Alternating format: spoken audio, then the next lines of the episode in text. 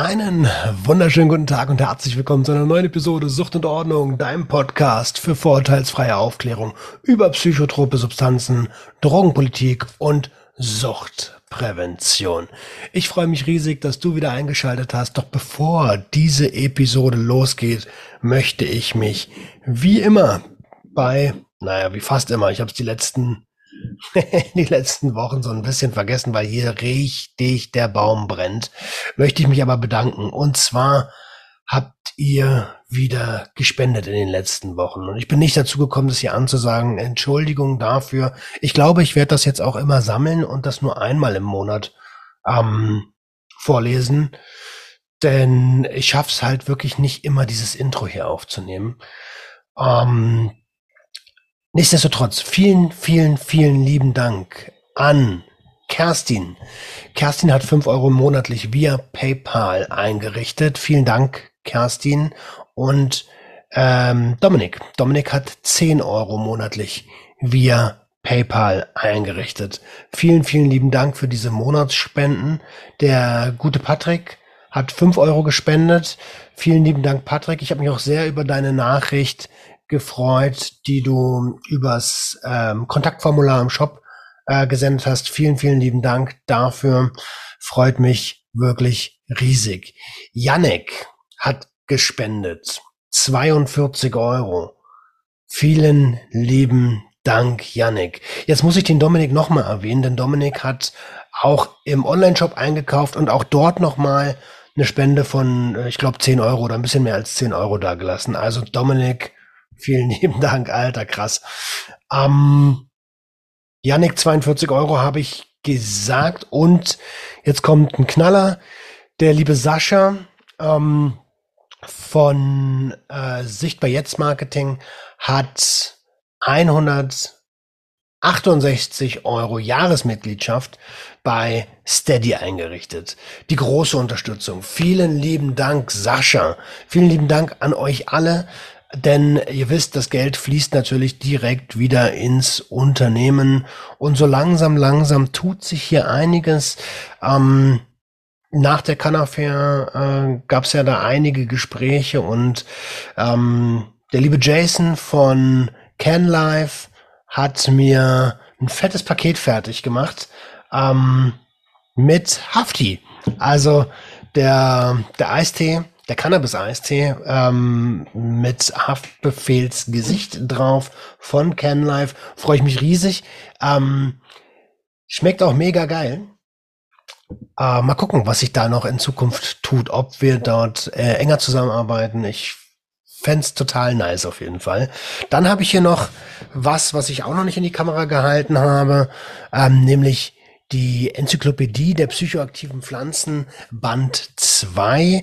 Ähm, der kam vor kurzem raus und ich habe es am Release-Tag direkt bestellt, damit ich mich hier weiterbilden kann ähm, zum Thema Heilpflanzen, zum Thema ähm, psychoaktive Pflanzen und Pilze. Geschrieben von Christian Rätsch und Markus Berger sind ja ähm, beides Ikonen der psychedelischen Bewegung in Deutschland. Markus Berger war ja auch schon zu Gast im Podcast. Ähm, und ja, Christian Rätsch, äh, das wäre natürlich geil, wenn ich mit dem auch nochmal sprechen könnte. Wer weiß, vielleicht ergibt sich ja da was. Ähm, was ist sonst bei mir los? Ja, gar nicht mehr so viel. Ähm, ich bin gerade fleißig am Vorproduzieren. Wir werden so ein bisschen ähm, sexueller in diesem Podcast. ähm, denn ich habe das ja schon so oft gesagt, dass ich das Gefühl habe, dass man über dieses stigmatisierte Thema Drogen und Substanzgebrauchsstörung offener reden kann als über Sexualität. Und dabei gibt's dort auch ganz viele, naja, ich will nicht sagen Störungen, aber vielleicht auch Vorlieben, vielleicht aber auch Störungen. Und darüber möchte ich in nächster Zeit ein bisschen mehr sprechen. Natürlich auch immer mit eigener Motivation. Aber ich kann mir gut vorstellen, dass euch das auch interessiert, weil psychoaktive Substanzen und Sexualität in der Kombination ist natürlich auch ein sehr präsentes Thema. Ihr Lieben, deswegen jetzt in die Episode mit dem lieben Philipp zum Thema Verhaltensstörung im Pornokonsum. Ähm, doch bevor die Episode losgeht, noch ein Satz ähm, den ihr schon lange nicht mehr gehört habt, weil ich keine Intros aufgenommen habe. Aber hier kommt er. Denkt bitte dran, du, du bist ein Geschenk für die Welt. Viel Spaß. Und wie immer bin ich nicht allein. Ich habe ähm, einen besonderen Gast da und zwar den lieben Philipp. Hi Philipp. Hallo Roman. Schön, dass ich ah, da sein darf.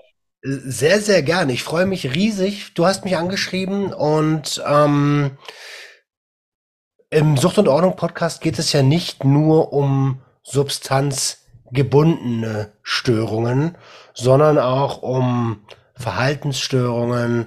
Und genau auf eine solche wollen wir heute gemeinsam eingehen. Willst du das selber sagen? Also willst du selber sagen, warum bist du bei uns? Ja, mache ich gerne. Ähm, ja, also ich mag heute einfach ein bisschen was teilen und erzählen zum Thema Pornografie, Sucht, ähm, wobei ich kein großer Fan von dem Wort Sucht bin, um ehrlich zu sein, vorneweg. Ähm, genau, und es hat mich einfach mein ganzes Leben lang, vor allem während meiner 20er, äh, stark beschäftigt und auch belastet. Und ich glaube einfach und bin der Überzeugung, dass es ein großes Thema ist, auch für die jüngeren Generationen. Und daher ist es mir ganz wichtig, da ja, Lebenserfahrungen, Werkzeuge und Tools weiterzugeben. So und äh, ja, ist mir einfach ein ganz, ganz wichtiges Anliegen und auch Herzensthema geworden. Ja. Also wirklich vielen, vielen lieben Dank, dass du ähm, mich dahingehend auch angeschrieben hast, weil das ist tatsächlich eine Sache, die mich in meinem eigenen Leben auch beschäftigt. Ähm, bei Junkies aus dem Web habe ich es ja schon ein paar Mal erzählt. Hier habe ich es, glaube ich, auch ein paar Mal erzählt. Äh, aufgeklärt haben mich persönlich Pornos. Wie war das bei dir? Ich würde sagen, ganz genauso. Also ich kann mich an kein Aufklärungsgespräch mit meinen Eltern erinnern und in der Schule auch eher super spärlich. Also ja, würde ich auch so sehen. Mhm. Okay. Ähm, dann lass uns doch gleich mal in die, in die Kindheit zoomen. Ähm, wenn wir, wenn wir uns äh, zurückbeamen äh, und den kleinen Philipp anschauen, wie ist der kleine Philipp aufgewachsen?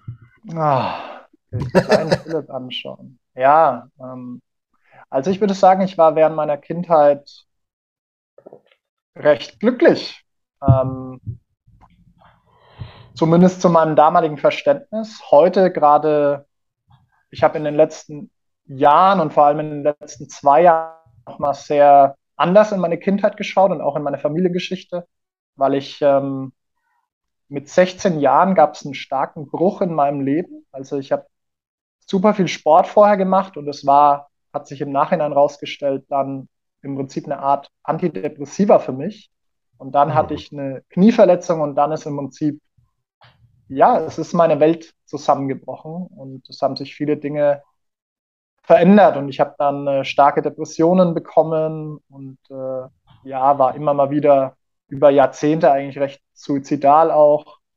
Genau. Und ähm, ja, ob, obgleich jetzt meine Eltern beide Medizin studiert haben und ich aus einem Akademikerhaushalt komme, ich Top-Noten hatte und dann auch Abitur gemacht habe, war bei ge genauerem Hinschauen nicht alles so, so rosig und toll. Ne? Ähm, genau. Um, Sport als Antidepressivum, das kommt mir sehr bekannt vor. Ist eine Art, eine Art der, der Flucht, aber gleichzeitig Serotoninausschüttung. Was hast du für einen Sport gemacht? Also schwerpunktmäßig Fußball, aber auch alles andere. Also einfach in meiner Kindheit bis zu diesem, äh, bis zu dieser Verletzung, das war, als ich 16 war, jeden Tag eigentlich mehrere Stunden draußen gewesen und Sport gemacht und aktiv gewesen. Ja. Mhm.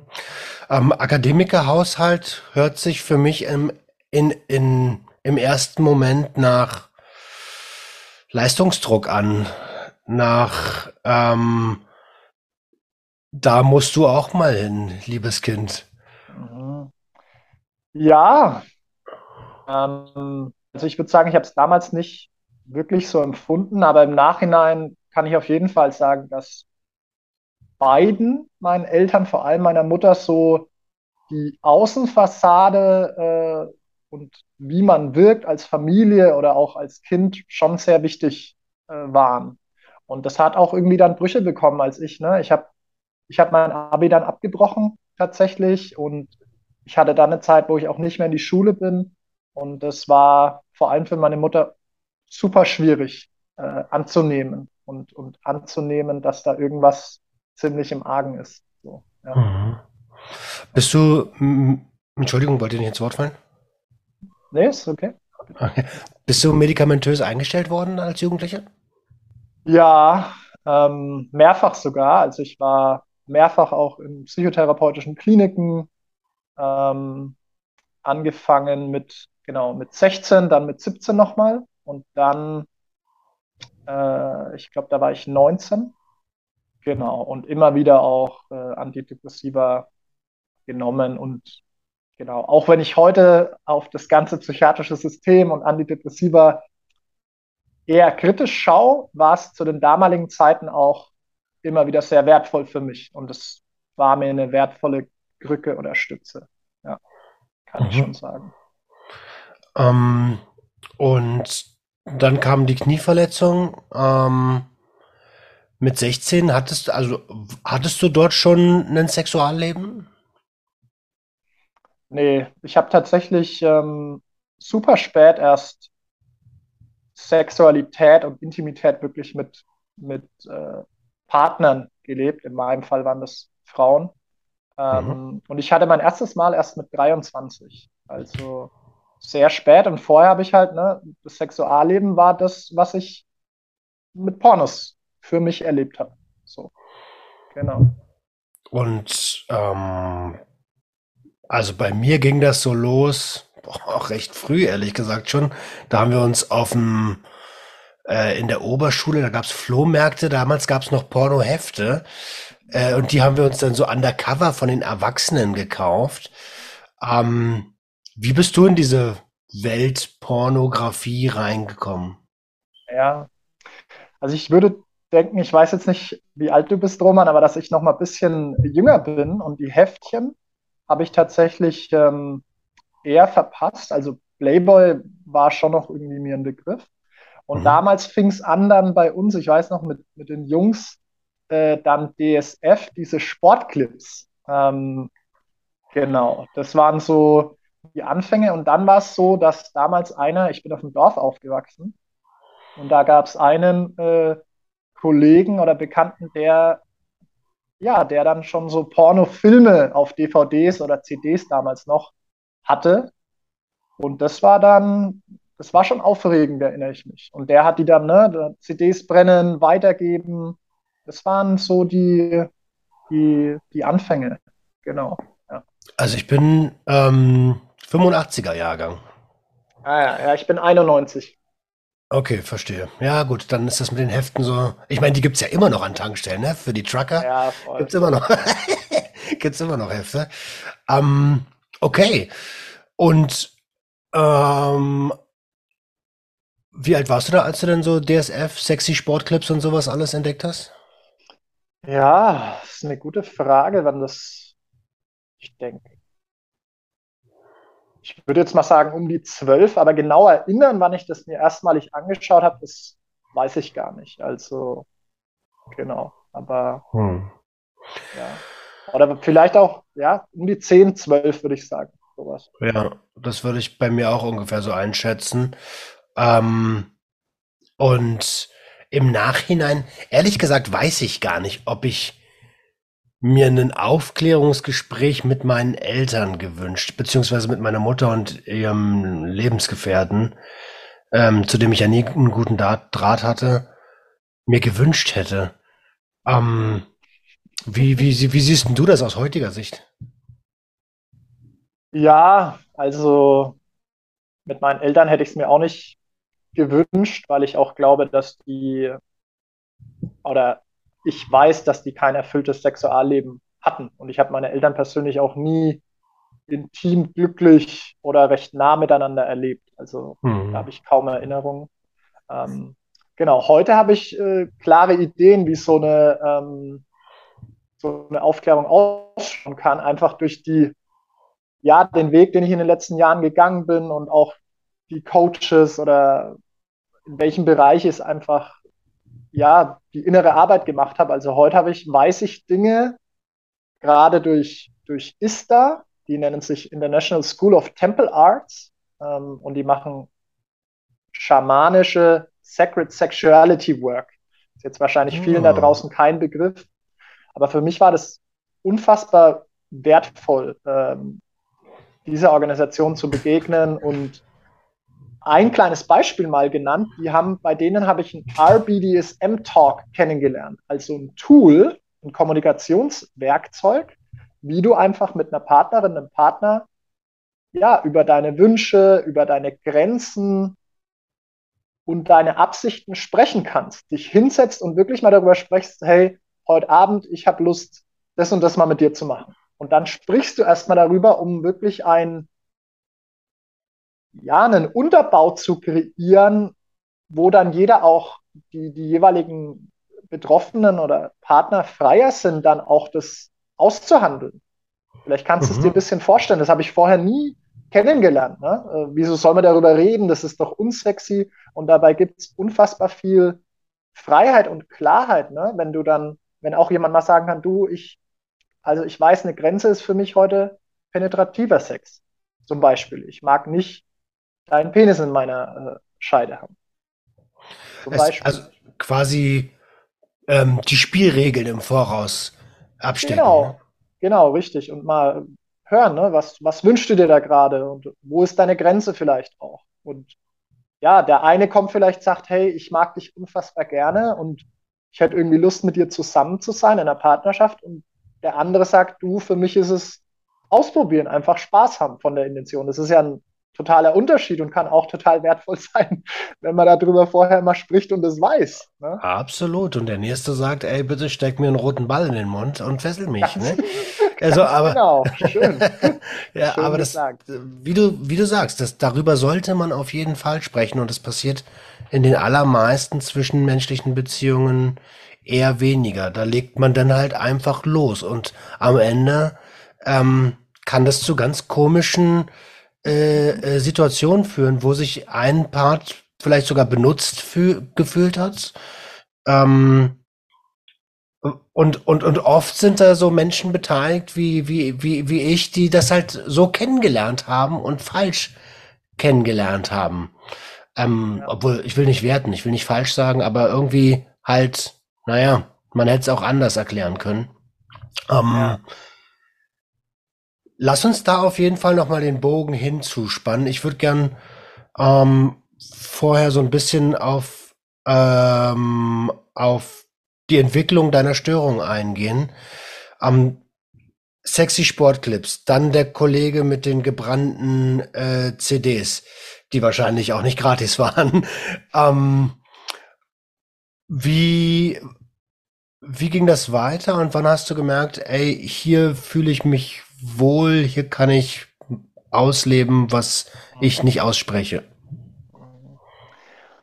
Ja, ähm, das ist eine spannende Frage. Also, dass es, es war ja damals, so wie ich es erlebt habe, total normal. Ne? Pornos schauen, das ist irgendwie total normal. Ich habe mit meinen Jungs auch darüber gesprochen, ähm, ja, welche Mädels, welche Frauen, welche Filme machen mich, uns da besonders geil. Also es war normal und ich habe es auch lange nicht hinterfragt. So. Ähm, und ich weiß im Rückblick, und das ging auch noch lange Zeit bis in meine 20er rein, dass das waren in verschiedenen schwierigen Zeiten, gerade mit der Depression, waren das kleine Inseln für mich. Wirklich ähm, mit mir zu sein und eine schöne Zeit auch zu erleben oder mal Druck abzulassen. Ne? Das sagt man ja auch häufig. Ähm, ja, es gab dann natürlich dann auch, als die, die Porno-Seiten dazu kamen, unfassbar viele Möglichkeiten, was man sich da an Content anschauen konnte, ne? Äh, in welche Richtung es gehen sollte. Und ja, ich kann auf jeden Fall heute sagen, dass das in vielen schwierigen Zeiten, die ich als Jugendlicher hatte, wie gesagt, viel mit Depressionen äh, zu tun gehabt über Jahre, Jahrzehnte, waren das ganz wertvolle, wichtige Inseln. Und ja, aufgefallen, dass irgendwas da schief läuft oder dass irgendwas nicht ganz stimmig für mich ist, das habe ich erstmalig gemerkt, so richtig in meiner ersten Beziehung. ähm, die ich eben mit Anfang 20 hatte. Genau, da habe ich das so richtig dann gemerkt. Und wenn ich ganz ehrlich bin, auch schon vorher halt gemerkt, oh, es zieht mich immer wieder dahin, es ist irgendwie ein Drang da, das zu machen und es hat sich irgendwie unfrei angefühlt. So. Aber damals habe ich mir nicht so viel dabei gedacht. Also. Das ist ein schönes Wording, unfrei, ne? Dass es nicht mehr das ist, was es am Anfang war, so irgendwie. Auf einmal ist da eine Art Zwang dabei. Ähm, und und, und ähm, wie hat sich das in dieser ersten Beziehung bemerkbar gemacht? Also ich gehe mal davon aus, dass zwei junge Erwachsene, das ist ja dann, äh, nee, beschreib du es, ich will es gar nicht sagen. Ja. Also ich habe es erstmal einfach für mich so gemerkt. Zum Beispiel kann ich mich an ein Wochenende erinnern und ich war durchaus, anfänglich war es eine schöne Beziehung und ich war da auch glücklich so, das war erfüllend. Und es war ein Wochenende, da war ich äh, mit meinen Jungs unterwegs und dann bin ich heimgekommen, sonntags. Und die Freundin hat damals halt gesagt, hey, ich fände es voll schön und würde mir wünschen, dass du nochmal vorbeikommst, dass du vielleicht bei mir schläfst. Ähm, ich koche uns was, was ja eigentlich irgendwie total schön war oder ist. So. Und letztendlich bin ich dann, ich weiß noch, damals habe ich ein bisschen Game of Thrones auch geschaut, dann abends und habe dreimal zu dem gleichen Pornofilm mir dann einen runtergeholt und bin nicht zu der Freundin gegangen. Und das waren mhm. dann die ersten Ereignisse, so, wo ich mir schon so dachte, warte mal kurz, du bist in einer Partnerschaft und du magst eigentlich deine Partnerin und kannst da dann eventuell auch ne, wir hatten ja auch realen Sex. Ja. Wieso machst du denn das nicht? Oder was ist da los? So. Ähm, oder an eine andere Situation kann ich mich erinnern. Da, das war während eines, während, da bin ich umgezogen. Also es hat nicht direkt was mit der Partnerschaft zu tun, aber da bin ich umgezogen und da hatte ich dann so einen Suchtdruck irgendwie und Drang, mir ein Porno anzuschauen und meinen Stress zu regulieren, dass mir dann so eine große Glasschüssel runtergefallen ist. Weil ich, weil ich irgendwie mit dem Internet, dass ich noch den Film runterladen konnte, da rumhantiert habe. Und ich war so aktiviert, hatte so einen Suchtdruck, dass mir dann eine richtig große Glasschüssel runtergefallen ist. Und das war für mich auch so ein Aufwachmoment, dass ich mir dachte, so krass, Alter, was, was geht hier eigentlich, dass du das nicht mal aushältst, jetzt kurz mal das Zeug hier fertig zu regeln, um zu packen. Ja, also das waren zwei so Ereignisse und was auch eindrücklich für mich war, ich denke, das war natürlich, hatte individuell auch mit der damaligen Freundin zu tun. Äh, ich habe ihr dann irgendwann mal davon erzählt und dann war es so, dass wir mal zusammen ein Porno angeschaut haben und das war für sie total erschreckend, das zu sehen, für sie persönlich. Und das wiederum war, das wiederum war für mich, äh, also es war nichts, es war kein, es waren wirklich Menschen, die da intim Sex miteinander hatten, nicht also. fetisch okay. oder whatever. Genau, aber sie fand es total krass, hat sie dann auch gesagt, dass ich mir halt regelmäßig sowas dann anschaue. Und ich konnte es auch nachvollziehen. Also ich konnte es auch nachvollziehen. Natürlich war das eine individuelle Reaktion. Und gleichzeitig hat sie das ausgesprochen, was bei mir vorher die ganze Zeit schon lebendig war. Ich habe eine schöne Frau als Partnerin, kann da irgendwie realen Sex mit Riechen, Schmecken, Berühren erleben und mhm. schaue mir regelmäßig irgendwelche anderen nackten Menschen an, wie sie intim miteinander sind und hock dabei halt vor einem Laptop-Screen. So. Da da, da gibt es, glaube ich, einen ganz, ganz bekannten Film, John Boy, ähm, weiß nicht, ob du den kennst. Ähm, Hören sagen, also gesehen habe ich ihn noch nicht. Um, ähm, und er hat auch echt Probleme in seiner realen Beziehung, weil ihn der visuelle Reiz mehr reizt eben.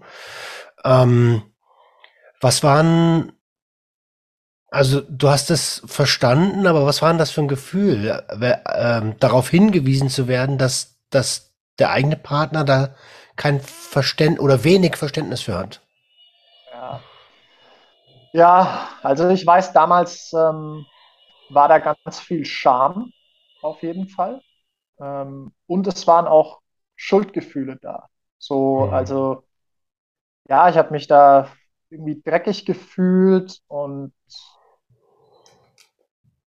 ja, ja, Scham, Schuld, dreckig. Also ich weiß noch damals, was mir, was jetzt gerade lebendig ist, mir einfällt, auch so ein Zeichen für mich. Ich war öfters im Fitnessstudio damals und es war für mich oder auch am Main dann in der Stadt, wo ich studiert habe, zu sein im Sommer, das war unfassbar anstrengend für mich und herausfordernd, weil ich im Prinzip die ganze Zeit super aktiviert und auch geil war und dann, wenn da irgendwelche Mädels oder Frauen in knapp gekleideten Höschen oder was unterwegs waren, dann habe ich direkt irgendwelche Fantasien mir zusammengesponnen.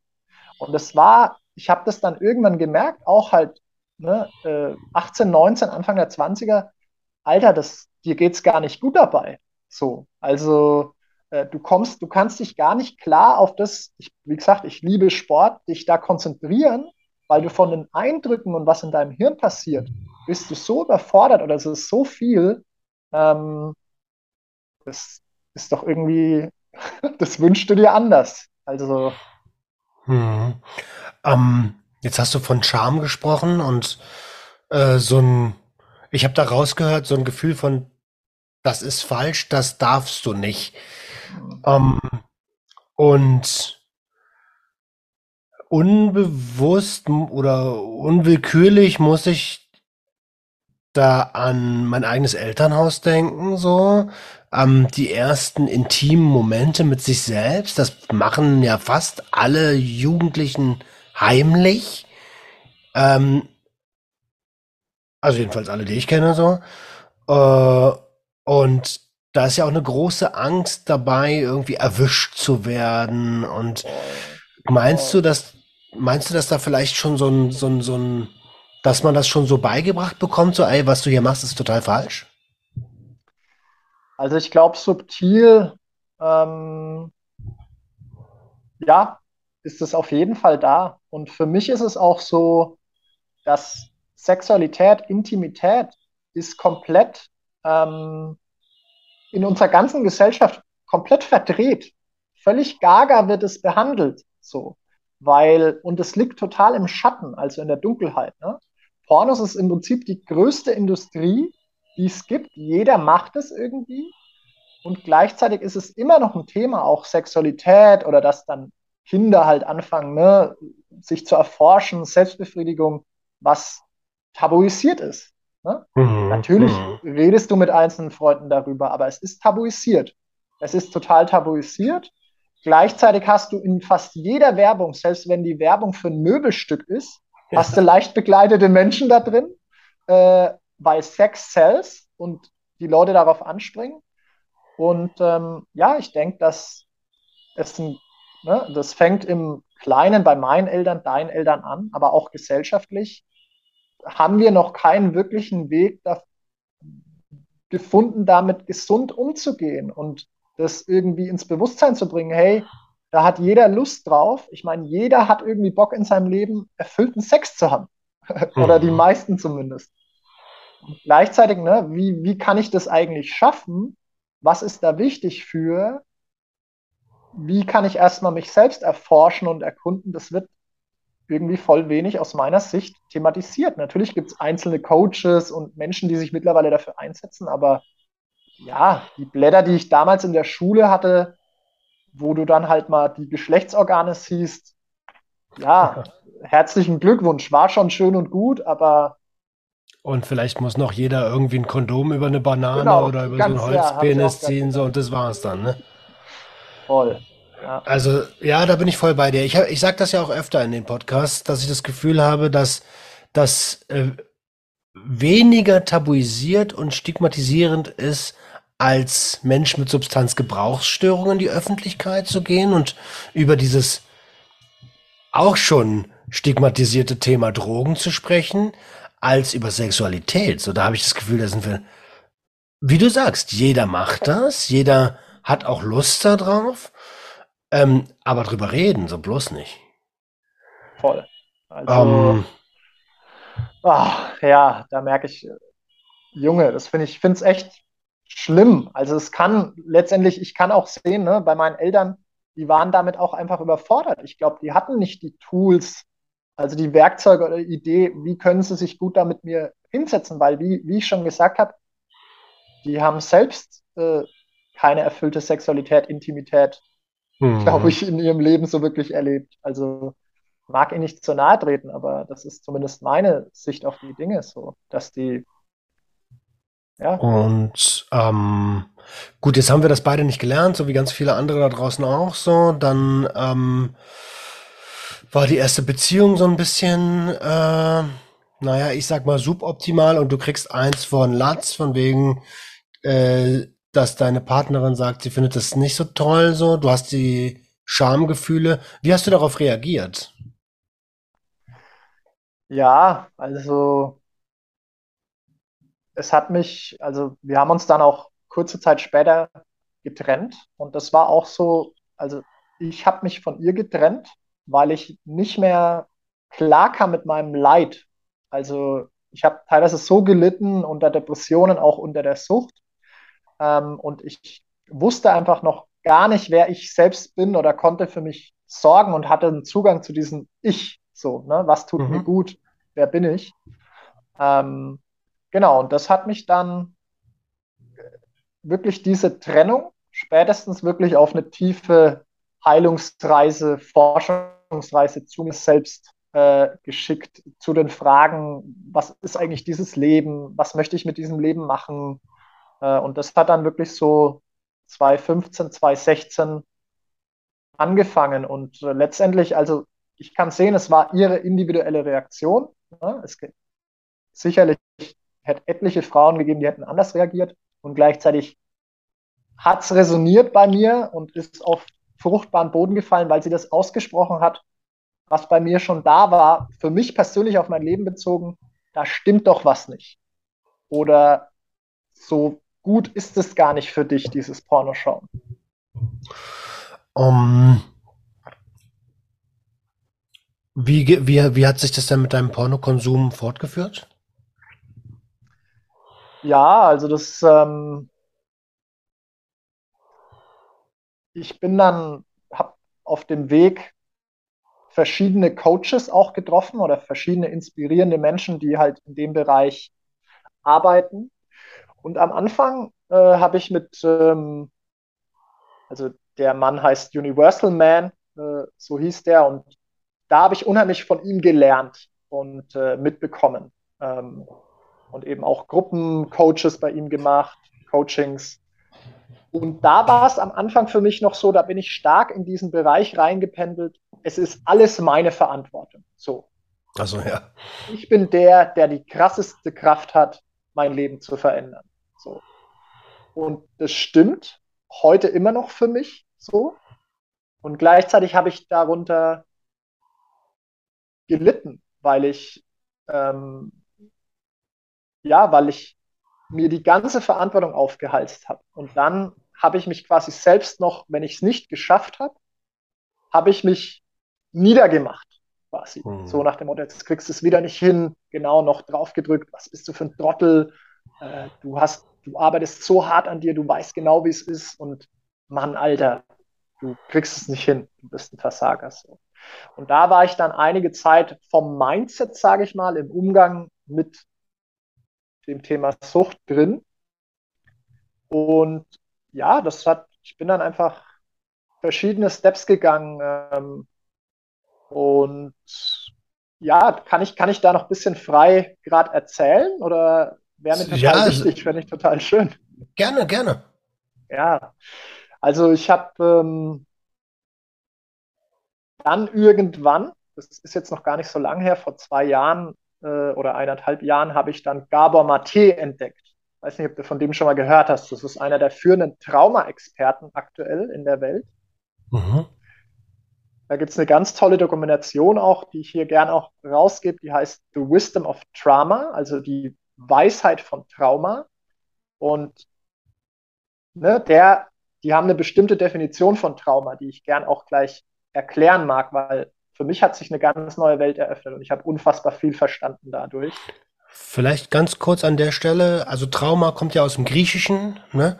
Und bedeutet nichts anderes als Verletzung, seelische Verletzung. Und ähm, ich bin super gespannt, was jetzt als Definition kommt. Ja, voll gerne. Also wichtig ist mir auch erstmal zu sagen, es gibt verschiedene Definitionen von Trauma. Ne? Das ist ein Begriff, der unterschiedlich verwendet werden kann. Und ich finde einfach die Definition, die ich jetzt gleich gebe, unfassbar toll und die hat mir die Augen geöffnet in vielfacher Hinsicht. Und zwar sagen die oder der Gabor Mate mit, mit seinen Leuten halt, dass Trauma das ist, was in dir passiert. Also es ist nicht das, was im Außen passiert, sondern es passiert in dir. Und die sagen, dass wir als Kinder, Jugendliche im Prinzip zwei Grundbedürfnisse haben.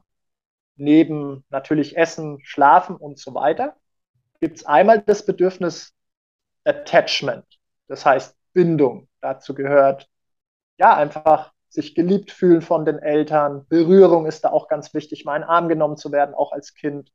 Ähm, und Zuneigung. Ne? Macht Sinn. Und das mhm. andere Bedürfnis ist dann eben die Authentizität, also dieses Echtsein im jeweiligen Moment. Um mal ein Beispiel zu nennen, wenn ein kleines Kind oder ein Baby kriegt Brei von der Mama und dann bäh, spötzt den Brei einfach aus. Das heißt, das ist einfach die echte Reaktion in diesem Moment. Das Kleinkind denkt nicht darüber nach, mag mich die Mama dann noch, ist es jetzt passend, wenn ich das mache? Oder wenn zum Beispiel der Papa zu der kleinen Tochter kommt und sagt, hey, äh, Prinzessin, ich mag dich mal umarmen. Und die Tochter dreht sich um und schreit, nein, ich will jetzt nicht. Was mhm, auch eine mhm. ganz natürliche Reaktion ist, so ein Echtzeit. Ne? So. Und was passiert, bei dem Trauma ist, wenn wir das eine Bedürfnis für das andere opfern. Und das passiert immer in die gleiche Richtung. Und zwar opfern wir unser Echtsein, unsere Authentizität für die Bindung mit den Eltern oder mit den Menschen, mit denen wir halt die früheste Beziehung gestalten. So. Ähm, das heißt, wir verdrehen uns im Prinzip, ich mache hier mal ein bisschen eine Drehbewegung, ja. Wir verdrehen uns in diesem System und passen uns an und schlucken Gefühle runter, Bedürfnisse runter, um die Beziehung zu den Eltern aufrechtzuerhalten. Ähm, ich gebe da auch super gerne mal ein paar Beispiele, äh, weil es, glaube ich, sehr wichtig ist zum Verstehen. Und zwar passiert es teilweise auch ganz subtil. Ne? Das können kleine Situationen sein, wie ich fange an zu weinen als Kind. Und dann kommt der Vater und sagt plötzlich, hey, hey, äh, ein Indianer kennt keinen Schmerz und na komm, nimm das Taschentuch, tupft die Tränen weg, jetzt stell dich doch nicht so an. Mhm, und mhm. was passiert ist, ich lerne, huch, warte mal kurz, äh, das, das machen, muss ich vielleicht beim nächsten Mal anders machen. So, zum Beispiel. Eine andere Situation wäre, ne, ein Kind kriegt den Schokoriegel nicht im Supermarkt, hat Bock auf einen Schokoriegel. Eine klassische Situation. Weint. Weint oder macht sogar ein Tantrum. Das ist es, wenn ein Kind sich auf den Boden legt und schreit. Mhm. Und das ist, das ist hier kleiner Exkurs. Das ist eine ganz normale Reaktion in meinem Weltbild. Gefühle, Gefühle spielen eine große Rolle und Gefühle, Emotionen sind Energien, wie wir mit unserer Außenwelt kommunizieren. Das heißt, wenn ein Kind begrenzt wird, und da ist ein Stopp da, ein Nein, du kriegst jetzt keinen Schokoriegel. Ist ja schön und gut. Und dann ist die natürliche Reaktion Ärger, weil Ärger und Wut ist sowas, ah, Mist, so. Ähm, und dann sagt der Vater zum Beispiel oder die Mutter, jetzt steh auf, stell dich nicht so an, hier sind andere Leute da, steh mhm. auf. Und reagiert quasi, lässt es überhaupt nicht da sein, sondern kappt diese Bindung und reagiert mit Beschämen, da passiert auch innerlich in uns was als Kind. Ne? Dass wir beim nächsten Mal erleben wir auch in einer ähnlichen Situation diese Wut und den Ärger und wir schlucken es runter, weil wir in Erinnerung haben ne? oder wissen, Mist, äh, das darf ich so nicht zeigen. Mhm, mh, mh. Das heißt, genau, wir, ähm, ja, wir, wir schlucken vor allem Gefühle runter. Die meisten von uns, keiner von uns lernt, dass Gefühle ganz natürlich sind und dass es total wichtig ist, dass Gefühle da sein dürfen und dass, wenn Trauer da ist oder jemand weint, dass, dass es einfach wieder geht. Und ich spreche deswegen jetzt gerade so offen darüber oder so intensiv, weil Gefühle ein unfassbar wichtiger Faktor sind, weil die unterdrückten Gefühle sind im Prinzip dann das, was als Energie im Körper gespeichert ist und das Trauma ist. Ne? Und ich habe einfach sehr früh, das habe ich dadurch dann erkannt, gelernt, meine Gefühle mit Pornos schauen zu regulieren. Und bin dann im Prinzip, das hat sich, ne, das habe ich damals nicht gecheckt, aber ich bin immer, wenn ich dann traurig war oder wütend war oder ein Bedürfnis mhm. da war nach, weiß nicht, ne, bin ich dann genau. in die Fantasiewelt und habe das damit reguliert oder weggedrückt. Was genau hast du da überkompensiert aus heutiger Sicht? Ich würde sagen, unfassbar viel Ärger und Wut, ähm, was ich nicht gezeigt habe. Also Depressionen äh, stehen auch mit unterdrückten Ärger und Wut in Zusammenhang, sagt auch schon der Begriff. Die mhm. unterdrücken, die Pressere. Und ja, ich denke auch Traurigkeit. Also ich denke allerlei Gefühle. Also ich habe quasi ja, die Gefühle unterdrückt, um die Bindung zu meinen Eltern aufrechtzuerhalten und da mich geliebt zu fühlen. Und das ist im Prinzip das Trauma. Und laut Gaber Mate, ne, bei diesem Verständnis ist jeder von uns, und das ist auch meine Wahrheit, traumatisiert in gewisser Weise. Ähm, und zum Großteil auch unsere Gesellschaft, weil, wenn ich mir anschaue, wie mein Vater mein Vater hat auch nie Gefühle gezeigt. Er war selbst Alkoholiker oder ist Alkoholiker. Und der hat, wenn, für ihn war das immer so, wenn man Gefühle zeigt, dann muss ja jemand daran schuld sein, wenn ich jetzt Ärger zeige. Ach, verstehe. Also er mhm. hatte einfach ein total, oder es ist dann zu viel. Das darf ich nicht machen, wenn ich jetzt hier Ärger ze zeige. Und dieses Verständnis hatte ich auch, was viele haben in unserer Gesellschaft, und es ist total verdreht, total gruselig.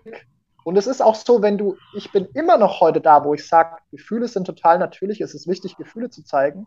Wenn ich allein im Zug sitze und das meinen Anfang aus irgendeinem Grund, und wie gesagt, Trauer, Tränen, das ist wie eine Welle des Loslassens, was betrauert wird, was mir hilft, wieder ja, natürlich ja, genau. die Vergangenheit loszulassen.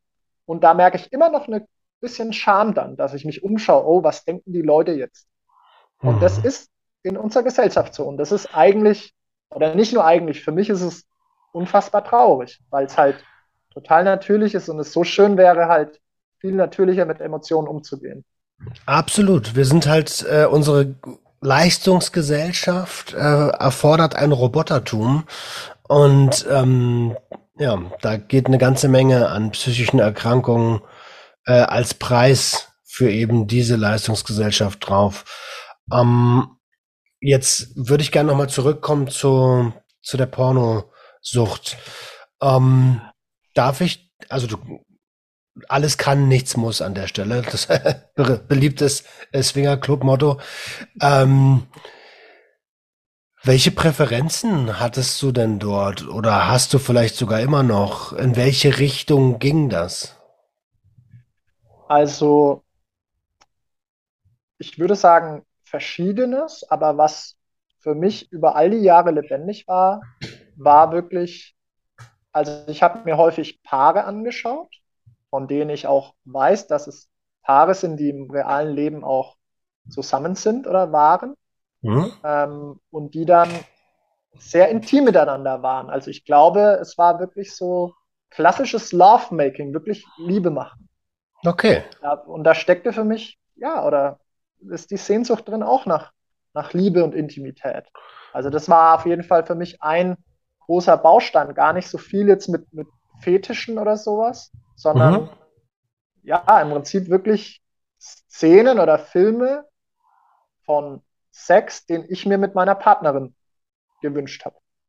Total spannend, dass du das sagst, weil da steckt ja schon eine ganze Menge drin und umso ähm, erstaunlicher ist das ja auch, dass du in der Situation, wo du das ja dann hättest wirklich haben können, trotzdem auf die Pornos zurückgegriffen hast.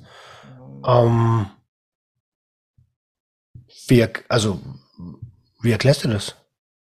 Ja, das ist eine gute Frage. Also, ich würde sagen, dass ja, Pornografie, es ist ja, du kannst zehn Tabs auf einmal aufmachen mit zehn verschiedenen Frauen, die du geil findest oder anziehen findest. So. Mhm. Du bist komplett für dich allein. Das heißt, es ist niemand anderes da, mit dem du erstmal reden musst, äh, wo es vielleicht Missverständnisse auch gibt. Ne? Äh, wir hatten es ja gerade davon, so, da gibt es dann Missverständnisse oder es klappt vielleicht irgendwie nicht so gut, weil der Penis dann nicht erregiert ist oder sowas. Druck. Ähm, mhm. Druck, genau. Und das ist, denke ich, ein Erklärungsgrund, dass es einfach so einfach, so gewohnt war zu der Zeit. Und gleichzeitig, ja, hat Pornografie einen unheimlichen Einfluss auf die Hirnstrukturen. Also da gibt es auch zum Beispiel Gary Wilson, Your Brain on Porn. Vielleicht können wir das nachher auch oder du kannst es verlinken. Gibt es viele Quellen, dass ja, ich, ich habe das regelmäßig gemacht und machen müssen, weil das so stark in meinem System und in meinen Hirnstrukturen verankert war. Und ich hatte dann auch regelmäßig äh, einen Suchtdruck oder ein Craving oder Urges. Mhm. So mhm. Ich bin da viel im Englischen, weil ich viel mit englischen ja. Coaches gearbeitet habe. Also Craving ist ein super Begriff. Craving ist ja, genau, ja, Suchtdruck, genau. Und äh, ja. Gab es die, also äh, ich, ich stelle mal eine Vermutung an, ne? Ich habe das Gefühl, dass du diese Love-Making ähm, Porns dafür wahrscheinlich keine Stimulantien oder ähnliches brauchtest. Ähm, ist einfach äh, a wild guess, weil ich habe immer das Gefühl, dass gerade bei Stimulantien das eher in härtere Richtung geht. Mhm. Nö, habe ich äh, nö, gar nicht gebraucht. Und gleichzeitig, ich mag schon dazu sagen, ne, also so härterer Sex hin zu Vergewaltigung war schon auch ab und an präsent. Ne? Also ich habe jetzt einen Baustein rausgegriffen, der, glaube ich, der zentralste war für mich. Und mhm. gleichzeitig härterer Sex, das hat mich schon auch angemacht. Und ich habe auch gemerkt dann zu den damaligen Zeiten die Tendenz, am besten wird es dann immer noch ein bisschen härter. So, ähm, genau, aber vielleicht, ich bin da vielleicht auch zum Glück nicht wirklich reingekommen, weil das kann ja dann auch wirklich, ne, mit das ist ja das, ne? Mit Kinderpornografie hat mich auch nie wirklich interessiert, aber das wird dann gefährlich, das zerstört dir dein ganzes Leben. Ne? Ja. Und ich habe da also, ja. Ähm, lass uns an der Stelle nochmal kurz erwähnen, weil ich glaube, dass das wichtig ist, dass es hier natürlich nicht um echte Vergewaltigungen geht, sondern um dargestellte Vergewaltigungen. Ähm, das kann man moralisch immer noch fragwürdig finden. Wobei äh, du da, Roman, wenn ich dich kurz unterbrechen darf, ganz wichtig, genau, der Hinweis ist richtig, aber wenn ich zurückdenke, also ich habe auch, was ich da teilweise für Filme gesehen habe, muss ich ehrlich sagen, da bin ich mir gar nicht so sicher. Ne? Mhm, Natürlich, also das, da war die Frau, glaube ich, teilweise auch auf Drogen und gruselig, also gruselig und inwiefern das komplett frei entschieden ist äh, von den Darsteller, Darstellern und vor allem Darstellerinnen, ich weiß es nicht, aber genau, natürlich äh, gestellt. Ähm, ja, das ist, das ist übrigens ein guter Punkt. Danke, dass du das ansprichst. Ähm, das ist eine Sache, die könnte man, da könnte man wahrscheinlich nochmal eine ganz eigene Episode drüber machen, um darüber zu sprechen, wie, wie viel Freiwilligkeit in, in, in, in, in Pornos eine Rolle spielt. Ähm, da hatte ich ja die, ähm, die Manuela Schon im Podcast irgendwann, die sagte, äh, Prostitution ist immer Vergewaltigung und das auch auf Pornos gezogen hat. Ja. Ähm, ich bin da ein bisschen anderer Meinung. Ich bin immer noch der Meinung, eine Dienstleistung ist eine Dienstleistung, aber man kann das halt nicht pauschalisieren, so wie du es eben gerade gesagt hast. Ja. Es ist vielleicht noch kurz ein, zwei Sätze dazu aus meiner Erfahrung, es ist in der heutigen Pornografie aus meiner Sicht eine unfassbare Range, was es gibt. Ne? Du hast aus meiner Sicht sicherlich gerade in den, ich weiß nicht, ob das länderunterschiedlich ist, aber gerade in den östlichen Ländern, dann Polen, Ostblock, äh, sicher auch sehr junge Mädels, die da so reinrutschen. So, ne? Und wo der Selbstwert noch kaum irgendwie gebildet ist, was du auch also ich kann ja ehrlich sein, ich habe ja da ziemlich reiche Erfahrung an, an Filmen und Videos, die ich geschaut habe. Und gleichzeitig, ich kenne Leute, die dann zu mir sagen, ja, das wäre alles nicht freiwillig, was weiß ich. Und das ist auch totaler Bullshit, weil du hast mit dieser OnlyFans-Sache, Porno, hast du Menschen oder Paare, die verliebt und glücklich zusammen sind, die halt regelmäßig ihr Intim- und Sexleben aufnehmen. Also da gibt es äh, eine unfassbar weite Range, so aus meiner Sicht, wer da wie was darstellt und wie freiwillig oder wie erfüllt selbst von dem Ganzen ist. Ne? Absolut. Aber warum ich das Ganze eigentlich angesprochen habe, ist, ähm, ich wollte auf einen ganz bestimmten Punkt hinaus. Ich war äh, lange im Außendienst tätig und dann bist du halt alleine im Hotelzimmer nach der Arbeit. Und ähm, du hast es ja so ein bisschen auch schon gerade durchblitzen lassen. Der ähm, bei Dauerkonsum, ähm, jedenfalls habe ich das so wahrgenommen, beim Dauerkonsum geht es ganz, ganz schnell, dass es dann irgendwie härter, noch ein neuer Reiz, noch ein neuer Reiz, hier noch ein neuer Reiz. Und am Ende guckst du dir Sachen an, die du im, die du im echten Leben niemals äh, auch nur annähernd tun würdest. Ähm, Hast du da ähnliche Erfahrungen? Du hast schon genickt, auf jeden Fall. Ja, also ich weiß einfach auch durch die Gruppencoachings, die ich gemacht habe oder Menschen, die ich auf dem Weg getroffen habe, da gibt's, habe ich auch Leute getroffen. Es gibt ja da, ne, ich kenne, ich weiß jetzt nichts über den Fall Christoph Metzelder, das ist so ein ehemaliger Fußballspieler. Mhm. Äh, der wurde ja dann auch irgendwie mit Kinderpornografie erwischt. Das heißt, es kann eine Spirale in Gang setzen, das Ganze. Setzt es so oder so, aber auch wirklich auf dein ganzes Leben bezogen. Ne? Dann, wenn du, gibt es ja auch Familienväter, äh, dann auch der Beruf, wo das immer weiter runtergeht. So. Ich kann für mich persönlich sagen, dass ich irgendwie, also in diese Fetischspirale, da bin ich nie wirklich reingekommen. So, also ich, ähm, ja, wie ich vorhin gesagt habe, ja, die Toleranz habe ich auch gemerkt. Ne? Das, was du sagst, zum Beispiel bei mir dann immer auch was Neues, weißt du? Auch wenn es eigentlich das Gleiche ist. Also es ist, ja, mhm. ist irgendwie auch immer wieder das Gleiche, was für mich war eine Toleranz da. Es musste dann immer ein neuer Film sein. Mit irgendwelchen Darstellerinnen, die ich halt gut fand und neue Dessous, neue Stellungen. Also das, genau, immer wieder was, was Neues so, weil das Alte hast du ja schon mal gesehen, braucht jetzt einen neuen Kick. Also das kann ich auf jeden Fall, ähm, kann ich auf jeden Fall sagen zum, zum Thema Toleranz, ja. Und ähm, ja. ich frage mich gerade, wie lang ging diese äh, oder hast du die Störung aufgearbeitet und äh, wie lang ging das? Ähm, also ich würde sagen, zu teilen. Ich, ich bin nicht komplett ganz raus, ähm, sondern ja, hatte zuletzt auch immer mal wieder Rückfälle, sage ich mal, wo ich wieder auf das Verhalten zurückgegriffen habe. Vor allem in Situationen, die für mich sehr schwierig und stressig waren. Ähm, ich habe zuletzt hier meinen Vater mit Demenzerkrankung betreut und da gab es einfach in den letzten anderthalb Jahren sehr herausfordernde Situationen. Mhm. Ja, und ähm, für mich ist es weiterhin immer noch eine Forschungsreise zu mir selbst. Also ne, in Sucht steckt ja auch das Wort Suche. Sicherlich bin ich auch nicht der Erste, der das so anspricht. Und ja, es gibt da immer wieder was Neues über mich zu lernen und zu entdecken. Und ich bin, wo ich heute bin, das fühlt sich schon sehr, sehr gut an und auch sehr aufgearbeitet an. Mit mhm. der klaren Ehrlichkeit zu mir selbst ganz raus, wie ich mir das wünsche und wo es für mich auch hingeht, bin ich noch nicht, aber ich bin auf dem Weg dahin. Ähm, ganz klar. Und es hat sich einfach auch in den letzten anderthalb Jahren der Umgang damit ganz stark verändert.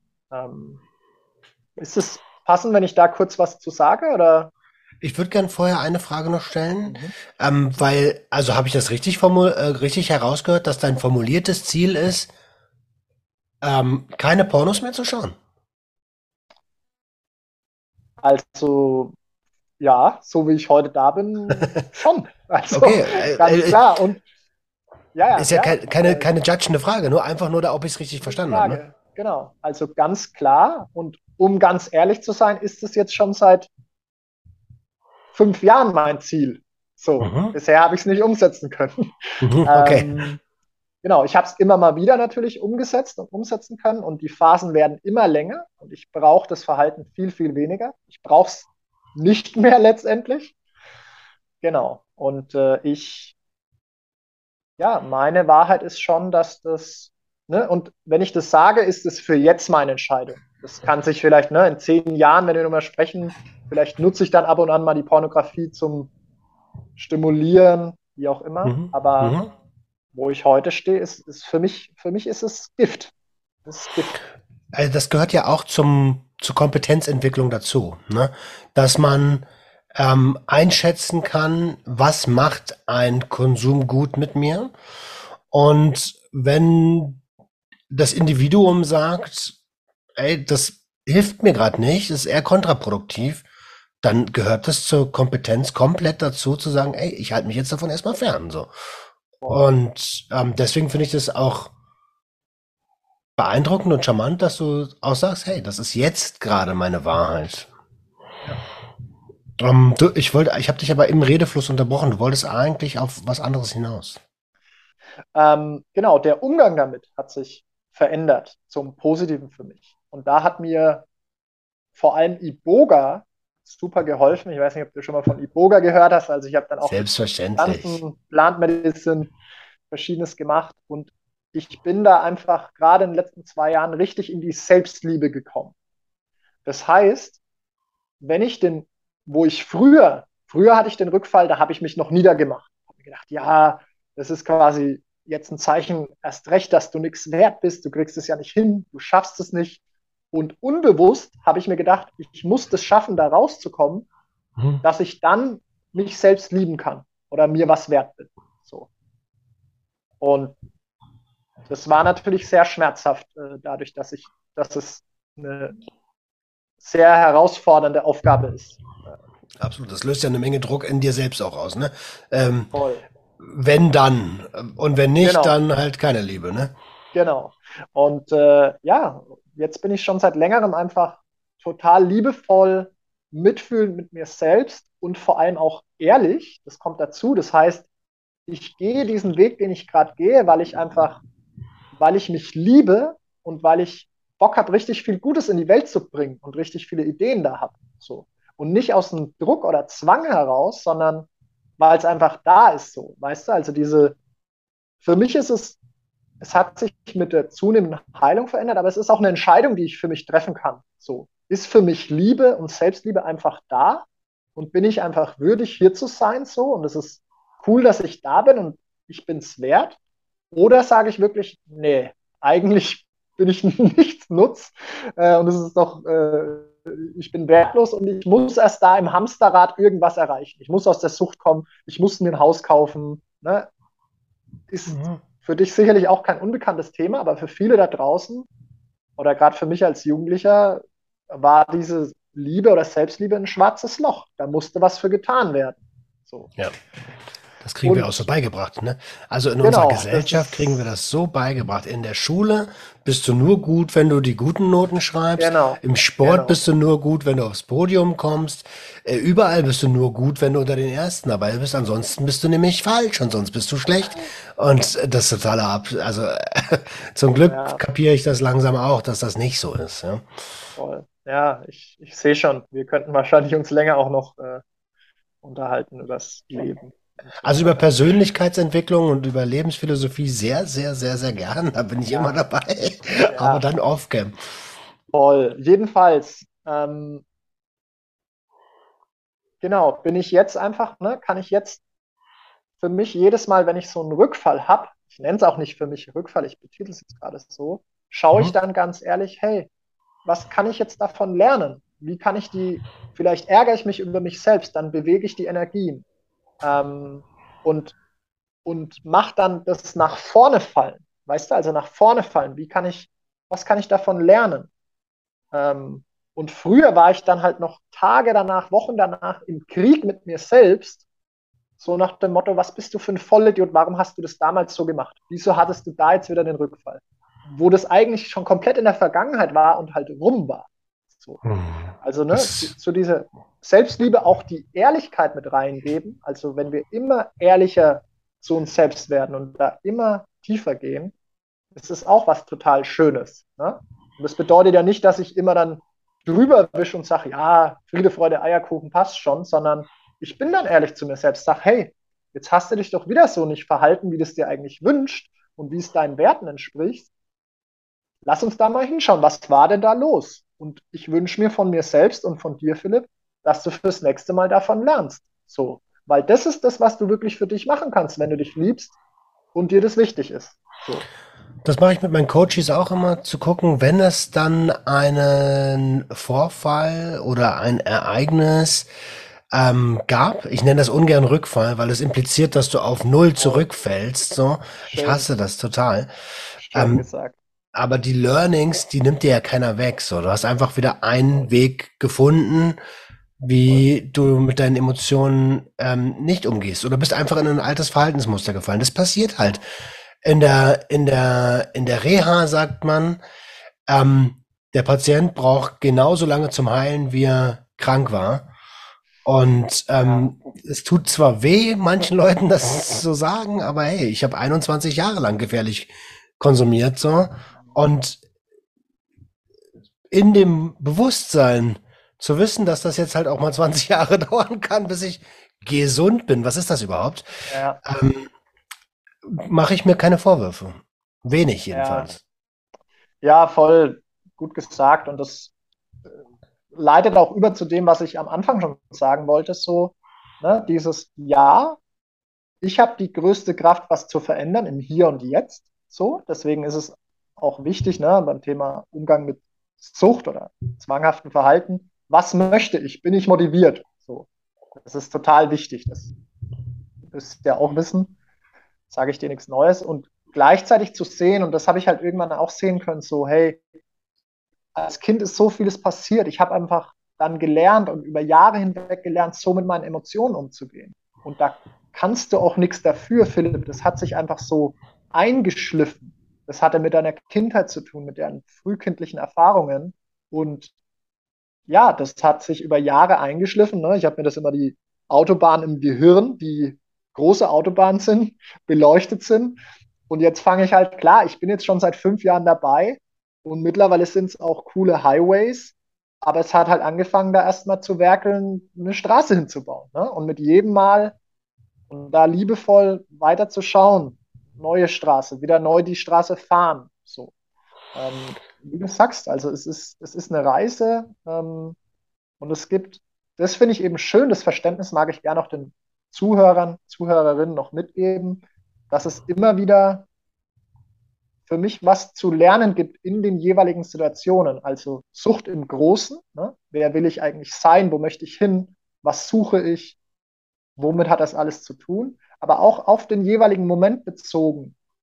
Wenn ich so ein Urge oder ein Craving merke, den Suchtdruck, ist immer in meiner Wahrheit ein Bedürfnis oder ein Gefühl dahinter ne, was dahinter steht. Zum Beispiel, vielleicht ist es einfach, ich habe jetzt Hunger oder Müdigkeit. Manchmal kann es natürlich auch ein, gerade ein Bedürfnis nach Zuneigung, nach Liebe sein und dann rufe ich einen Freund an. Und dann, ja, dieses, das zu sehen, ich habe das liebevoll, ne, Harry Potter kennt ja wahrscheinlich jeder, da gibt es diese Horcruxe. Kennst du Harry Potter? Ich kenne Harry Potter, aber ich kenne den, was das? Keine Ahnung. Genau. ich habe ich hab Horcruxe gesagt. Da gibt es ja diesen Voldemort, der seine Seele aufspaltet. Er spaltet seine Seele in verschiedene Teile auf. Horcruxe. Und die zerstört Harry Potter am Ende. Und ich sehe das für mich in der Vergangenheit und auch jetzt noch als Reise Horcruxe einzusammeln, also quasi diese abgespaltenen Seelenanteile mhm. wieder einzusammeln und zu integrieren. Also die will ich nicht zerstören, sondern ich möchte quasi diese Energien und Gefühle, die ich damals nicht gefühlt habe oder mich ausgedrückt habe in einer bestimmten Situation, das möchte ich heute machen im Hier und Jetzt. Und dadurch werde ich ganz. Ne? Dann nehme ich den Teil wieder zu mir, Puzzleteil, und werde mehr ich selbst. Also ich werde ganz, ich werde heil. Zumindest in, in meinem Verständnis an was, was ich da glaube. Und deswegen Integration. ist es auch eine, genau, eine Integration schöne Reise ist ein, auch. Ist ein absolutes Zauberwort an der Stelle. Ähm, weil das eine Sache ist, die muss man natürlich auch erstmal, oder die darf man auch äh, gerne erstmal lernen. Und viele von uns lernen das leider erst im Erwachsenenalter, wenn sie sich überhaupt auf die Reise zu sich selbst begeben. Oh. Ähm, jetzt hast du gerade, äh, ich muss natürlich darauf eingehen, ne? ich, ich bin absoluter Substanzfanatiker. Äh, jetzt hast du gesagt, du hast mit Iboga ähm, bist du das angegangen und Iboga hat dir geholfen. Warst du auf einem Retreat? Genau, ich war da in, in Costa Rica. Äh, das war dieses Jahr auch, Anfang des Jahres, und habe da eine Woche dann ähm, zwei Iboga-Reisen gemacht. Ja. Mhm. Ähm, und wie hat Iboga dir geholfen, dich selbst zu erkennen? Ja, also es hat, ich hatte danach auch einen sehr langen Zeitraum, wo ich dann nicht Pornos konsumiert habe. Ähm, also das habe ich gemerkt, das hat stark auf meine Hirnstrukturen eingewirkt und sage ich mal auf diese, diese Autobahn hat da irgendwie die Beleuchtung weggenommen, das war nicht mehr so präsent. Aber für mich war wirklich der entscheidende Unterschied, was ich durch Iboga gelernt habe, und das ist natürlich, das ist sehr individuell, ich weiß nicht, ob das jeder andere lernt, ist diese Selbstliebe, dieses, hey, es geht nicht darum, dass du jetzt dein Leben lang oder wie oft du draußen bist, sondern es geht darum, an deiner Seite zu sein, wenn es mal wieder nicht so geklappt hast, wie es du dir gewünscht hast. Und liebevoll mit dir zu sein und dich nicht zu verurteilen, sondern hey, du, du darfst davon lernen und es ist schön und du, du bist mutig, du bist auf dem Weg. Das hat sich dadurch, also dieser Umgang hat sich stark verändert und äh, ja, den hat Iboga da geprägt. So. Mhm. Ich kann gar nicht genau erklären, wie, sondern das war durch die Reisen einfach bedingt. Du, alles in Ordnung. Ähm, äh, am Ende muss auch solche, also da darf man ja auch gerne seine Erfahrungen selbst machen und äh, man muss auch nicht alles erklären können. So, ähm, wichtig Voll. ist, dass du es für dich, äh, für dich gefühlst und ähm, lernst umzusetzen. Ich habe noch zwei Fragen, bevor wir ähm, so langsam Richtung Ende gleiten. Ähm, erste Frage, wenn jetzt hier jemand in der Community sagt, ey, ich, ich, ich fühle das voll, ich, äh, ich überkompensiere auch mit Pornos, meine ganze äh, Beziehung ist irgendwie ähm, am seidenen Faden, weil unser Sexleben eigentlich getrennt voneinander stattfindet und ich mein eigenes Sexleben habe. Ähm, was rätst du so jemanden? Ja, also erstmal ist es, finde ich, schön und ich sage, hey, herzlichen Glückwunsch oder schön, dass du das Bewusstsein hast überhaupt dafür. Und da steckt ja schon mal auch eine Energie dahinter, so, hey, ich möchte was ändern oder, ah, ich merke, das ist irgendwie nicht das, wie ich es mir wünsche. So, da, ich habe gar nicht das erfüllte Sex-Intimleben. Ähm, und dann ist es auf jeden Fall wertvoll auf dem Weg, sich mit anderen Leuten zu verbinden. So. Also mit Leuten, die auf einem ähnlichen Weg sind oder ähnliche Erfahrungen gemacht haben. Da kann dann ja ein Coaching helfen. Ähm, wie gesagt, ich habe auch Bock in dem Bereich äh, oder ich arbeite und werde in dem Bereich auch arbeiten. Einfach Leute zu haben, die da schon ein bisschen mehr Erfahrung haben, die da was teilen können. Und ja, da gibt's, es gibt auch, ich habe hier zwei Bücher auch neben mir liegen gibt schöne Lektüre, die man dazu auch sich mal einlesen kann. Ähm, genau, wo halt bestimmte Schritte oder Möglichkeiten dann damit umzugehen beschrieben werden. So, also sich auf jeden Fall Unterstützung holen, finde ich gut und es hilft einfach, ne, mit Leuten sich zu umgeben, die auf dem gleichen Weg sind, wo man dann hört, hey, ja, das, das kenne ich auch, du, und ich mag auch in eine andere Richtung gehen. So, lass uns das doch zusammen machen. Mhm, mhm. Ähm, und äh, also angenommen, jetzt ist das vielleicht äh, so sehr mit Scham behaftet. Gibt es eine, also aus der eigenen Erfahrung, weißt du da, ob es eine super niederschwellige äh, Anlaufstelle gibt, wo jetzt man nicht unbedingt sein Gesicht zeigen muss oder äh, ja, geschweige denn persönlich auftreten muss und trotzdem irgendwie mal was loswerden kann? Ja, also wahrscheinlich, also bei mir war es schon immer so, dass ich recht offen damit umgegangen bin, auch in den Anfangszeiten, um ehrlich zu sein. Und was für mich jetzt gerade lebendig ist, ist halt ähm, ähm, ja, vielleicht an irgendwelche Suchtberatungen städtischer Art oder eine evangelische, katholische Gemeinde oder auch Uniberatung sich zu wenden. Da weiß ich, dass da auch was anonym möglich ist, auf jeden Fall, oder möglich war damals bei mir. Und auch in den Coachings mit den verschiedenen Coaches, mit denen ich gearbeitet habe, die, da ist es teilweise auch anonym möglich. Also du musst da nicht deine Kamera äh, anmachen. So, ne? Und Genau, aber ansonsten, ja, mehr fällt mir da jetzt auch gerade nicht so ein. Ja. Okay, ähm, alles gut. Äh, ich schaue mal, ob ich ein paar Nummern finde, die ich unten in die Shownotes reinpacken kann, ähm, die man anrufen kann, wenn man das Bedürfnis hat. Ähm, was, was ich immer noch nicht so ganz greifen konnte ähm, in der letzten Stunde ist, hast du für dich herausgearbeitet, was genau äh, oder welche Lücke genau die Pornos gefüllt haben? Also nach meinem Verständnis, aus meiner Sicht, ist es, sie haben super vieles gefüllt, also verschiedene Arten von Lücken und vor allem die Lücken, Gefühle zu leben und authentisch ich selbst zu sein und mir das erlauben, ich selbst zu sein in verschiedenen Situationen. Ähm, das ist vielleicht jetzt bisschen schwer auch für die Leute da draußen zu verstehen oder sich vorzustellen. Genau, aber es war, seitdem ich, ich habe jetzt einen ganz anderen Umgang auch mit meinen Gefühlen. So. Ähm, also das war eine grundlegende Veränderung. Dann lass mich noch mal ein kleines bisschen genauer fragen, bitte. Also, ähm, du hast von Selbstliebe gesprochen. Also auf jeden Fall Liebe ist eine eins der Gefühle, was dort ähm, mit ähm, welche Lücke dort gefüllt wurde. Was ist mit? Äh, ich, ich frage mich gerade, wie kann ein Porno ähm, die Lücke der Angst füllen? Zum Beispiel.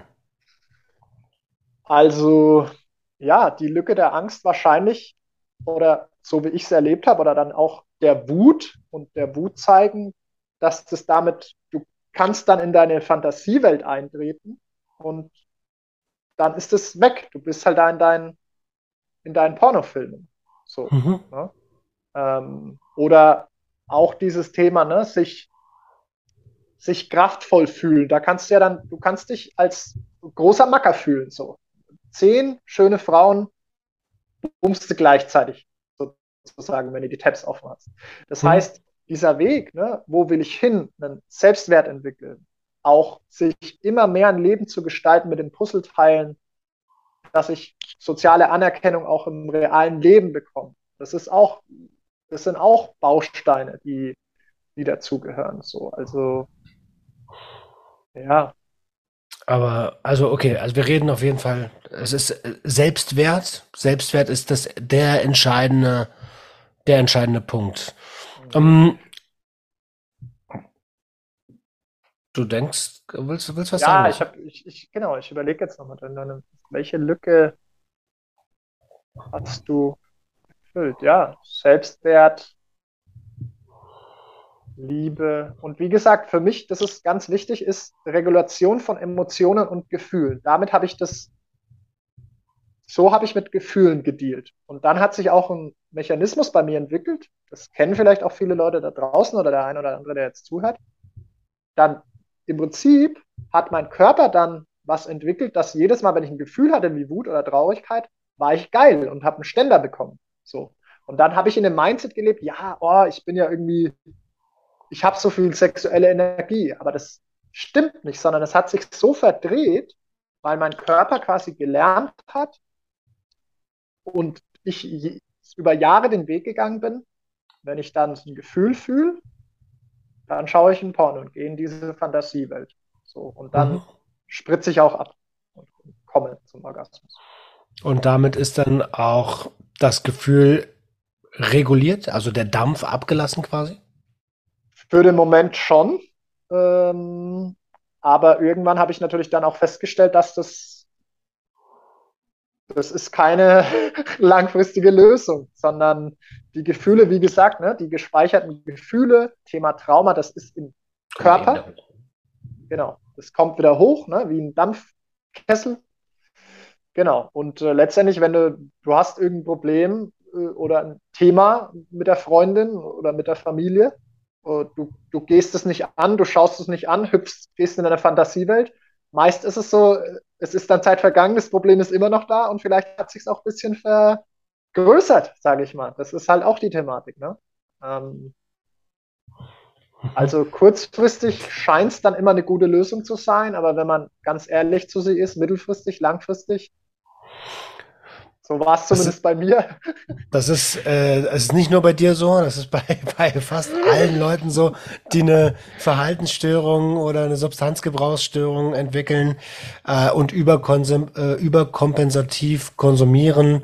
Ähm, äh, dieses externe Glücksgefühl, ja, das ist ja halt, ähm, es ist halt nicht von Dauer so und dementsprechend ja. nicht nachhaltig. Äh, und es kann also nicht funktionieren. Oder du musst halt, wie heißt es so schön, den Drachen jagen. Ähm, und den, der lässt sich halt nicht fangen. Ne? Äh, ich habe, ähm, ich glaube, wir haben eine runde Episode. Ich bin ähm, ehrlich gesagt überrascht, dass äh, also wir, das wissen ja die Hörer. Es gibt fast nie ein Vorgespräch bei mir, damit das authentisch bleibt und damit das so ein erstes Kennenlernen ist. Und ich bin, ähm, hm, ich bin irgendwie in die Episode gegangen mit, mit heute wird's vielleicht elendig, was, äh, was ähm, Pornokonsum und vor allen Dingen eigene Abgründe angeht. Und du hast aber ganz, ganz viel über Persönlichkeitsentwicklung und über ähm, deine Reise gesprochen. Und das zeigt eigentlich, wie weit du auf diesem Weg schon bist. So. Und das finde ich wieder, das imponiert mir sehr. Ja, danke dir. Das ist äh, schön zu hören. So fühlt sich wirklich auch an, dass ich, wie gesagt, jetzt seit durch die Depression, durch die Sucht, seit meiner frühen Jugend bin ich auf der Reise, mich mit mir selbst und diesem Leben auseinanderzusetzen und habe da wirklich auch ja die Überzeugung, viel geben zu können und werde es auch machen und freue mich darauf. Genau, und die Abgründe, also ich würde auf jeden Fall über mich sagen, so, hui, ich war also an vielen Abgründen und da war viel, viel Dunkelheit, auf jeden Fall. Die habe ich immer wieder stark erlebt und gesehen. Wie gesagt, über Jahrzehnte auch suizidal und so manchen Moment da zu malen, wo ich da meine Pornos geschaut habe, völlig am Ende in irgendeiner dunklen Höhle, komplett depressiv. Also das hat dazugehört. Das hat dazugehört. Ne? Ähm, ja. Ich, ich, ich unterbreche mal an der Stelle. Ich freue mich, dass du, ähm, dass du am Start bist und dass du heute mit mir hier die Aufnahme machen konntest. Ähm, klingt nicht so selbstverständlich. Ja, danke dir. Ich, ich freue mich auch riesig und ich kann, mag einfach da draußen auch nochmal durchgeben, so es es lohnt sich. Es, wie ich schon gesagt habe, es gibt so viel dann zu entdecken und es ist, meine Wahrheit ist, es liegt halt in dem, was vielleicht die größte Herausforderung im Leben ist. So, und Sucht, Junge, Junge, das, das ist ja für dich wahrscheinlich auch nichts Neues. Es ist echt eine krasse Herausforderung. Also, das ist, da hast du echt viel zu werkeln, zu machen. Und gleichzeitig liegt für mich auch der größte Schatz meines Lebens irgendwie darin, zu erkennen, warum bin ich hier? Ne? Was will ich eigentlich hier machen? Also mhm. diese ganze Scheiße letztendlich dann zu Gold machen. So. Ist auf jeden Fall möglich und es lohnt sich, auch wenn es immer wieder auch ein intensiver, herausfordernder, manchmal vielleicht auch ja, zum verzweifelnder Weg ist. Philipp, vielen, vielen, vielen lieben Dank. Ähm, das war eine sehr kurzweilige Stunde. Wir sind sogar so ein bisschen drüber sogar. Ähm, ich hoffe, du hattest ebenso deinen Spaß an der Episode und, und ich hoffe, dass ihr da draußen ähm, einiges mitnehmen konntet und hoffentlich nicht mit Sensationsgeilheit in diese Episode gegangen seid. Ähm, ja, gibt es irgendwas, was ich äh, verlinken kann, ähm, wo du sagst, hey, das, das sind die Sachen, die sollen auf jeden Fall in die Shownotes? Ja, also ähm, meine Facebook-Seite gerne. Also wenn irgendwer da draußen, wenn ihr irgendwie Unterstützung sucht oder mehr zu dem Thema auch wissen wollt, dann meldet euch voll gerne bei mir. Wie gesagt, ich bin gerade dabei, mir auch Coaching, Business, Selbstständigkeit aufzubauen.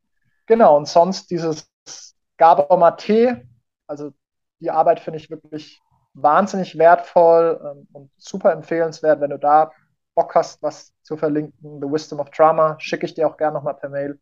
Das würde gerne. mich sehr freuen, weil ich da einfach super von überzeugt bin. Ja. Gerne, gerne. Also äh, Traumabewältigung finde ich äh, generell ein sehr, sehr großes Thema und wichtiges Thema. Schick mir das gerne, ich packe das beides unten in die Show Notes und ähm, verabschiede mich an der Stelle. Ihr Lieben da draußen, wir hören uns in der kommenden Woche wieder, wenn es wieder heißt, herzlich willkommen zu einer neuen Episode Sucht und Ordnung. Macht's gut. Ciao, ciao. Ciao.